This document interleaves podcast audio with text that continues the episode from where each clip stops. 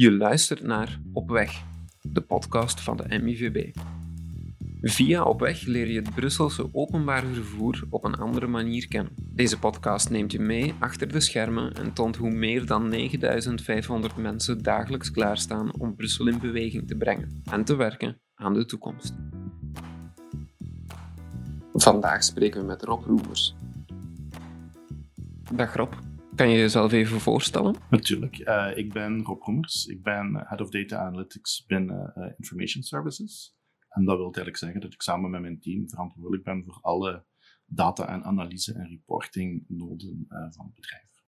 Wat is data en waarom is data zo belangrijk? Goh, dat is een hele filosofische vraag. data voor mij is eigenlijk alles wat een vingerafdruk achterlaat in de processen die we doen en wat daar rond gegenereerd wordt en geanalyseerd kan worden.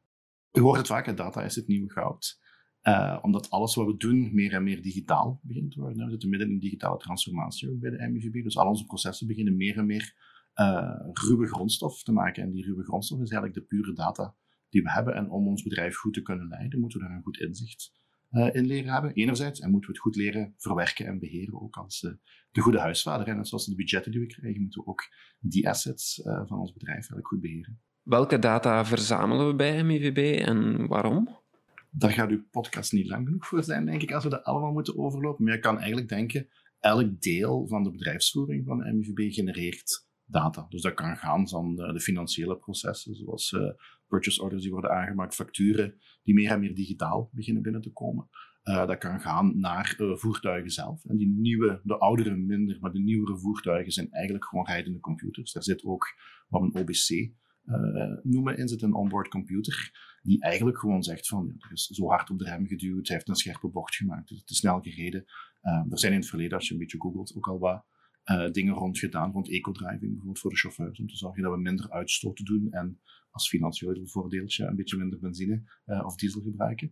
wordt meer en meer belangrijk nu naar de toekomst toe, als we elektrische bussen beginnen te gebruiken, want ja, die kan je niet zo snel hervullen of hertanken als een, als een dieselbus. Dus daar moeten we slimmer mee omgaan. Daarnaast zijn er andere zaken, um, zoals HR. Hè. Hoeveel mensen uh, uh, komen er inderdaad op sollicitatie? Hoeveel sturen er een cv binnen? Zijn we daar goed mee bezig? Eh, adverteren we op de juiste plaats? Um, natuurlijk de inkoppertje, de, de app, uh, de Maaspilot die we aan het doen zijn. Hoe gebruiken mensen onze app? Welke dingen zoeken ze? Um, alles wat te maken heeft met onze core business. Is onze data bij MIVB veilig? Ja, natuurlijk. Uh, ik denk dat we daar niet uh, moeten twijfelen over een aantal punten. Hè. Is IT überhaupt veilig en wat is veilig? Hè? Uh, dus 100% zekerheid kan je daar nooit in geven, maar wij zetten het vertrouwen van de klant eigenlijk helemaal vooraan. ik besef ook dat als ik in Brussel een pintje ga drinken toen dat nog mocht, uh, uh, of als ik ergens zeg van ik ben verantwoordelijk voor data bij de MUVB, de eerste vraag die altijd, of de eerste opmerking die altijd komt, is ah, jij kunt zien wat ik met mijn mobielkaart aan het doen ben. Mijn standaard antwoord is dan altijd zo interessant zijt je niet, we zijn daar eigenlijk niet direct in geïnteresseerd. Um, kunnen we dat? Ja, wij kunnen dat. Wij, bedoel ik MUVB, niet mijn team, ik kan daar eigenlijk zelfs niet bij, bij dat soort gedetailleerde informatie. Waarom zeg ik wij kunnen dat? Als bijvoorbeeld Child Focus belt om te zeggen, er is een kind vermist uh, als de politie belt om te zeggen er is iemand uh, gesigned, wij willen weten of die zich op het netwerk bevindt. En als die zich op het netwerk zou bevinden, zouden wij daar graag uh, informatie over krijgen. Mits het juiste juridische kader zijn er één of twee mensen bij de MVB die op die systemen kunnen inloggen, die heel veel geaudit worden op dat moment van wat het juist aan bekijken zijn. Maar dat kan. Wat doen we wel met die data? Dus wij nemen die en we anonimiseren die. Want waarom is die data voor ons van belang? Dat is niet zozeer om te zien of je nu betaald hebt voor het ticketje. Oké, dat is van belang. Dat is niet om je te proberen te pakken als je dat niet betaald hebt. Um, het bedoeling is om te kijken of ons netwerk wel afgestemd is uh, op het gebruik wat de mensen effectief doen. Dus wij anonimiseren die data. We zien wel, oké, dat is een persoon en die heeft ingecheckt en uitgecheckt. We zien niet wie dat, dat is. Er zijn een aantal beperkte demografische gegevens die meekomen. Uh, ik weet niet 100% van buiten welke, maar bijvoorbeeld de postcode van waar je waarschijnlijk woont, die we hè, met goedkeuring. Is het allemaal mooi in de opt-in clausules van de mobiel mogen meenemen. En vandaar kunnen we een aantal profielen opstellen. Dus dan kunnen we zeggen van kijk, er zijn pendelaars. Die hebben een postcode buiten Brussel bijvoorbeeld. Hoe gebruiken die ons netwerk en wat moeten we doen qua signalisatie, qua aansluitingen van verbindingen, uh, om die mensen uh, beste dienst, ten dienste te zijn. Een van de eerste dingen die we gedaan hebben was ehm, de, de verkoopsmachines voor de tickets. In het begin werd er eigenlijk heel weinig, in het begin dan spreek ik, hè, zes, zeven jaar geleden, um, werd er eigenlijk heel weinig op geanalyseerd. Die, dat zijn machines, hè, die hebben een aantal sensoren en die zeggen of ze werken of niet werken. We doen ook een controle fysiek, hè, waar iemand gewoon om de anderhalve maand gaat iemand even kijken of die machine inderdaad nog goed werkt. Um, maar we deden daar niet meer analyses op dan dat. Um, terwijl er eigenlijk veel meer datasets ter beschikking waren. En de, de salesdirecteur op dat moment had eigenlijk interesse om de, availability van die machines naar boven te trekken. En waarom? U weet dat misschien of je weet dat misschien niet. Uh, de MVB verkoopt ongeveer 280 miljoen euro aan tickets elk jaar. Um, 43% van die 280 miljoen wordt gegenereerd door de verkoopsmachines. Dus dat is eigenlijk heel belangrijk dat die daar zijn. Um, aan de metro zijn er nu poortjes, maar een bus of een, uh, een tram, ja, als die machine niet werkt, is een beetje zoals in de, in de Carrefour. Als je daar staat met je, uh, met uw kar en je kassa werkt niet, dan laat je je kar staan. Je bent je klant niet kwijt, maar je bent je verkoop al kwijt. Dus daar zijn we heel gericht naar gaan kijken. En wat zie je dan bijvoorbeeld als je graffiti op het scherm spuit van zo'n machine? Die machine weet niet dat ze niet werkt, die geeft geen alarm. Als je een kauwgom duwt in de coinslot van die machine, die weet niet dat het niet werkt. Um, dus daar zijn we een aantal hele gezond boerenverstand type analyses op gaan doen.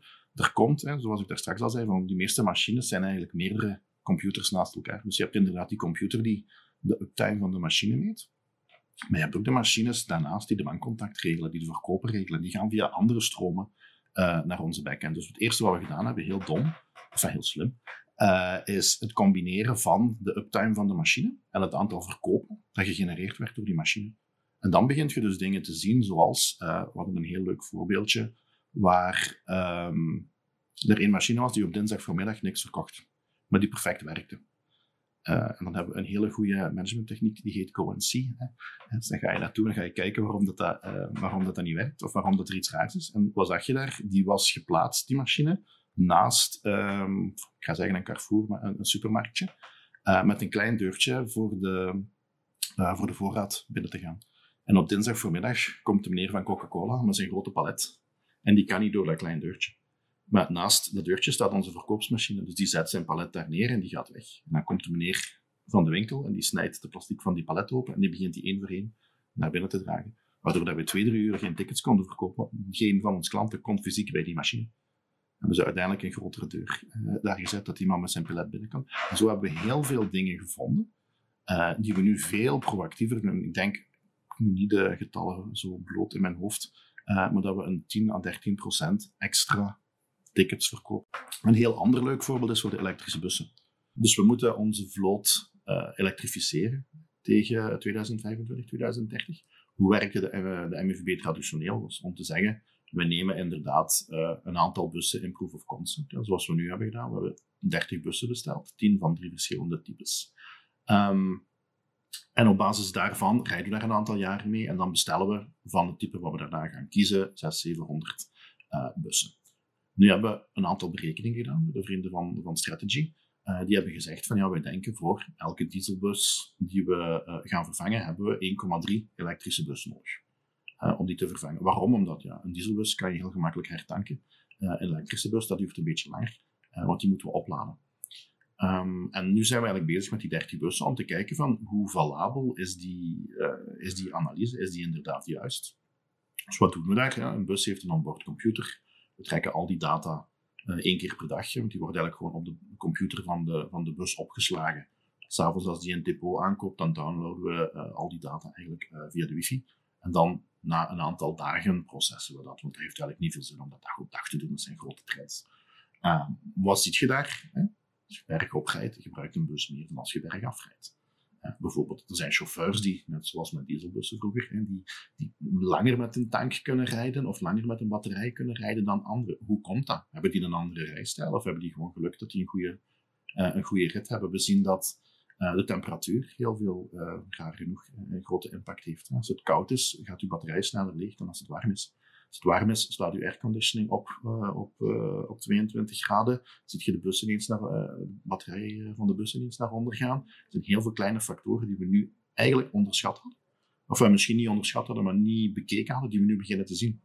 Waardoor dat voor de eerste keer Uh, we uit de XCOM deze keer feedback hebben gehad, waar dat er gezegd is van kijk, die data-analyses zijn echt heel belangrijk in hoe dat we omgaan met ons procurementproces, uh, bijvoorbeeld. Want we gaan nu proberen, en dat is eerder iets wat ze gesuggereerd hebben, van niet die traditionele procurement te doen, waar we op een aantal jaren gewoon testen met een beperkte set bussen en dan in één keer alles kopen. Maar we zouden elk jaar 100 bussen kunnen kopen, continu blijven e evalueren op de data en iedere keer ons proces aanpassen naar, aan de hand van wat we nog aan het leren zijn.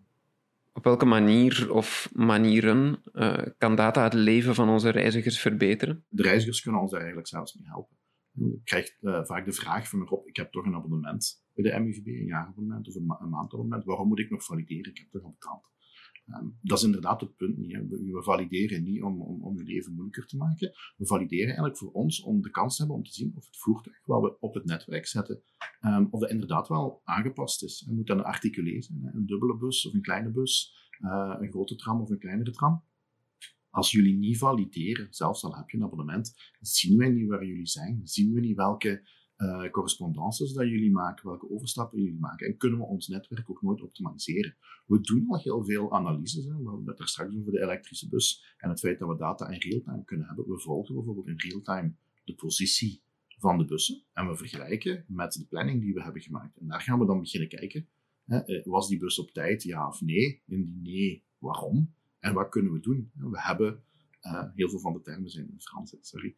Uh, zijn bijvoorbeeld battement. Dat is een, een pauzemoment voor de chauffeur, waar we soms veiligheidsbuffers inbouwen.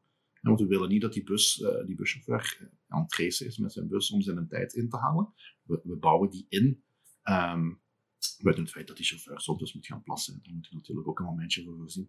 Uh, maar we bouwen daarvan die buffers in, dat hij weet, ik heb over drie haltes een kwartier uh, wat ik eventueel uh, naast zijn pauze, die hij sowieso krijgt om inderdaad uh, naar, naar het toilet te gaan, dat hij heeft. Dus hij hoeft niet te racen. Maar die soort dingen moeten we natuurlijk wel hebben. Daarnaast zijn er gewoon ja, inzicht krijgen in, hoe gebruiken mensen ons netwerk. We hebben een idee hoe dat we graag zouden hebben dat mensen het gebruiken en hoe we denken dat ze het gaan gebruiken. maar daar verrassen mensen ons toch altijd nog. Als je dan kijkt van hoe kunnen we data effectief ook snel gebruiken uh, om het leven van onze mensen beter te maken, kan je naar de, de COVID-situatie kijken ook. We, we waren inderdaad al aan het meten uh, van hoeveel mensen zijn er nu op een voertuig, hoeveel mensen zijn er uh, eventueel aanwezig in een station vanuit een gebruiksperspectief. Maar nu kregen we eigenlijk een inzicht van, ja, die data kunnen we ook op een andere manier gaan gebruiken om mensen te informeren van wat is het beste moment om inderdaad wel of niet naar de MIVB te komen. We hebben dat gedaan via um, de druktemeter die we eigenlijk in, uh, we, ik zeg altijd we, het is de MIVB, uh, eh, de mensen van, uh, van marketing en netwerk hebben dat gebouwd, waar een analyse is gedaan van hoeveel mensen bevinden zich op een bepaald moment in een station of in een voertuig. Dus wat hebben we daar gedaan? We gebruiken die data en die wordt nu geüpdate in de website en in de mobiele app, waar mensen nu kunnen consulteren per half uur, denk ik. is het inderdaad een piekmoment of niet? En kan ik beter een half uurtje later of een half uurtje vroeger naar mijn station gaan om niet met te veel uh, tegelijk aanwezig te zijn. Welke ontwikkelingen in de toekomst kijk jij het meest naar uit? Uh, we zijn op het moment bezig met de migratie van ons dataplatform. Dus we hadden een vrij traditioneel platform meer een business intelligence platform. Tot zes maanden geleden was ik ook niet head of data analytics, maar was ik manager business intelligence. Um, we zijn de laatste twee, drie jaar heel veel aan het testen en het migreren geweest naar nieuwere platformen. Dus veel van onze data gaat richting cloud. Voor de duidelijkheid, voor de mensen niet gevoelige data. Dus er gaat zeker geen uh, data, uh, persoonsdata in de cloud zitten. Dat zijn de data zoals we er straks hadden over de bus, dat soort analyses. Waarom is dat een voordeel voor ons? Want als we zaken willen doen, zoals die druktemeter bijvoorbeeld, daar zitten een aantal algoritmes achter die we moeten draaien. Die kunnen we mooi in de cloud laten draaien, waardoor dat we meer en meer, en daar ben ik dan wel opgewonden over, richting real-time analyses kunnen gaan. Wat maakt voor jou persoonlijk uh, data zo interessant en van waar de keuze om je hierin te specialiseren? Goh, dat is uh, een heel goede vraag. Um, ik ben daar eigenlijk ooit eens uh, ingerold vroeger. Um, ik doe al twintig jaar niks anders. Ik heb een, bedrijf opgezet wat eigenlijk gespecialiseerd was in, in data. Um, waar we met een zeventigtal consultants eigenlijk alleen maar over data, business intelligence en reporting werkte en om dan het verhaaltje rond te maken. De was eigenlijk mijn laatste klant voor ik mijn bedrijf heb verkocht. En ik woon hier letterlijk aan de andere kant van de straat. Um, En door omstandigheden heb ik mijn bedrijf toen verkocht. En ik zat hier als, als partner van een aantal mensen die, die hier aan het werken waren voor mij. Uh, en ik vond het eigenlijk wel een leuk bedrijf. Ik was eigenlijk heel versteld van het feit dat uh, het geen stoffig overheidsbedrijf was, wat weinig geld had en zo'n beetje aanmodderde, maar eigenlijk een heel modern bedrijf, wat over middelen beschikte, uh, wat eigenlijk vergelijkbaar was met een groot bedrijf. Ik moet ook eerlijk zijn, we zijn met 10.000 mensen, we zijn geen klein, klein bedrijfje. Uh, en er waren ook heel veel kansen. Uh, en de mensen stonden ook open om die te doen, waarbij de privé soms, maar vaak, eigenlijk niet soms, vaak moeilijker uit te leggen was waarom we iets zouden moeten doen. En waar het meer een harde euro voor een harde euro was. Waar we hier meer konden praten over, zoals je daar straks ook vroeg, van hoe kunnen we onze reiziger gelukkiger maken? Wat kunnen we doen om efficiënter te zijn? Dat was natuurlijk ook van belang.